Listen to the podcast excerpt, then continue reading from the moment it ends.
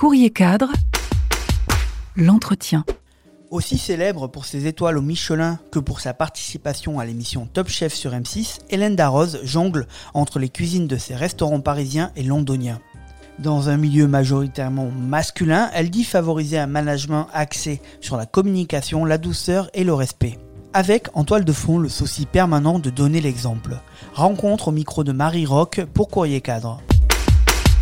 Vous avez aujourd'hui un parcours euh, impressionnant alors qu'au départ, vous n'étiez pas destiné à la cuisine. Quelle part pour le hasard et l'instinct dans votre carrière? Je me destine à l'hôtellerie, à l'hôtellerie et à la restauration. J'ai fait Subdeco oui. dans l'idée que, que, je travaillerais dans l'hôtellerie et la restauration. Euh, voilà, mais c'est vrai que j'avais jamais imaginé, même si j'ai cuisiné depuis toute petite, même si euh, à l'époque de mes études, quand j'étais étudiante à Subdeco, je, je cuisinais beaucoup pour mes copains. Et ouais, ouais, c'était un peu rigolo. Et je, je, me, je me, souviens le ce qu'on appelle le week-end d'intégration. Vous savez, quand vous arrivez et que. Voilà, voilà. Euh, alors, non, c'était pas la première année, pardon, c'était la, la, deuxième année où j'avais, on avait été élu un petit groupe euh, au BDE, vous savez, au bureau des élèves. Et, euh, et on avait ce week-end d'intégration à, à, organiser. Et c'était genre 200 personnes. Il fallait faire à manger à 200 personnes. Et pour des questions financières, on s'était dit, ben, moi j'avais dit, je, on va se débrouiller, on va, on va, je vais y arriver. Et j'avais trouvé un sponsor qui nous avait un peu aidé en nous fournissant des, euh, des choses un peu préparées. Mais à un moment donné, il fallait les réchauffer, il fallait les envoyer, etc. Et j'avais pris la tête de tout ça déjà. Et, et je me souviens que tout le monde disait heureusement qu'elle est là, celle-là, parce que sinon, comment on aurait fait? Et, euh, et, voilà, donc, euh, mais c'est vrai qu'au départ, c'était pas pour, pour vraiment toucher une poêle. La décision s'est-elle imposée au gré des rencontres? C'est après que, que, la révélation est arrivée, quand je suis arrivée chez, chez Monsieur Ducasse. Et c'est surtout lui qui, après, à un moment donné, m'a dit Mais attendez, maintenant vous y allez, quoi, hein, c'est bon. Moi, je suis très instinctive, ouais, je, je, travaille à l'instinct. Euh, ça m'a pas trop mal réussi, je touche du bois. Euh, euh, ouais, j'ai toujours été un peu inspirée quand même dans les choix que j'ai faits, même s'ils n'ont pas été faciles à, à vivre, à mettre en œuvre, etc. Mais voilà. Et même si jamais rien n'est acquis, parce que ça, c'est mon grand principe. Mais euh, oui, moi, moi, je marche à l'instinct, je, je marche à l'affect. Hélas, hein, parce que des fois, ça me, ça me joue des tours, hein, ça, me, ça me joue des tours. Mais, euh, mais voilà. La décision, euh, la décision, c'était pas de l'instinct, hein, parce que je j'ai jamais pensé que je, même si Ducasse, quand il m'a dit justement, euh, allez-y, il m'a dit, il y a une, femme, voilà, il y, a, il y, a une place à prendre dans la cuisine par une femme. Je, je n'oublierai jamais mot pour mot, hein, et vous pouvez la prendre. Et moi, ça, ça, ça je, je, je, ça, je, je, vraiment pas réalisé sur le coup et tout.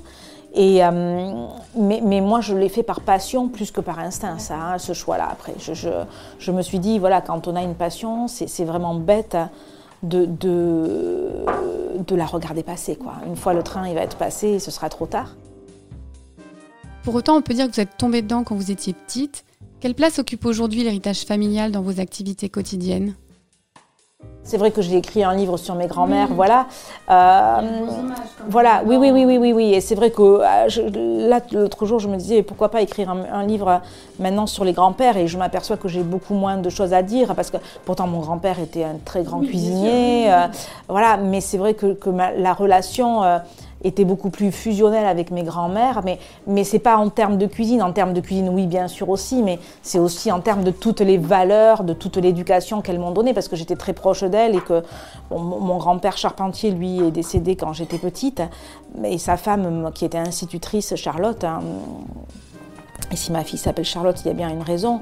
Euh, elle, a eu une importance primordiale dans, dans, dans mon éducation. Louise aussi, hein, mon autre grand-mère, mais c'était surtout Charlotte et, et, sa maman aussi, hein, qui était Hortense, mon arrière-grand-mère avec qui j'ai vécu euh, très très proche. Je, je, je, dis, je, dormais avec elle, donc euh, pour vous dire la proximité que j'avais avec elle. Euh, et, euh, et, donc ces femmes-là m'ont beaucoup beaucoup apporté euh, dans la femme que je suis, quoi, dans les valeurs que j'ai, dans le voilà. C'est des personnes qui, qui venaient d'un milieu simple et, euh, et ouvriers, travailleurs, paysans, quoi. Hein, et, ce sont ce sont des personnes qui d'abord m'ont donné le goût du travail, le goût de l'humilité, ça c'est hyper important. Parce qu'il n'y a rien de plus important pour moi. Je, viens juste d'avoir une discussion avec un de mes collaborateurs sur l'humilité. en disant, c'était par rapport à, Londres et au Conotes, que, ce que je voulais que mon équipe montre avant tout, euh, ça c'était par rapport au management de l'hôtel et à l'intégration dans l'hôtel, c'était de l'humilité, parce qu'il n'y a rien de plus important pour moi que ça. Euh, et, euh, et, donc il y avait beaucoup d'humilité. Et puis, et puis voilà, ce, troisième point qui est pour moi fondateur, qui, qui est que jamais rien n'est acquis. Quoi. On, doit...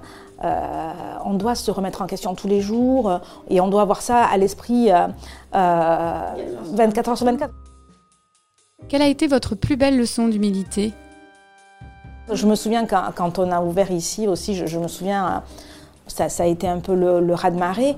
Et euh, c'est vrai qu'on n'avait pas de problème avec les réservations. C'était, euh, c'était, euh, voilà. Et je me souviens de, la personne qui, qui, prenait les réservations et qui, je, l'attrape et, je l'entends dire, mais enfin, madame, vous ne pensez pas avoir une table pour dans trois jours, mais c'est même pas possible chez nous. Mais avec beaucoup de et je lui dis, mais c'est jamais gagné. Ne, prenez pas tant de, Ne soyez pas si hautaine, etc. Et quelques jours après, il y a eu le 11 septembre. Et, je, l'ai rattrapé. Je lui dis, vous voyez mm.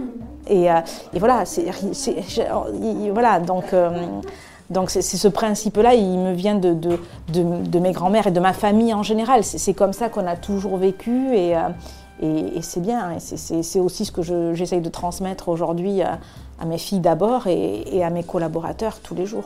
Avec un héritage familial si présent, comment faites-vous pour favoriser l'innovation dans vos recettes?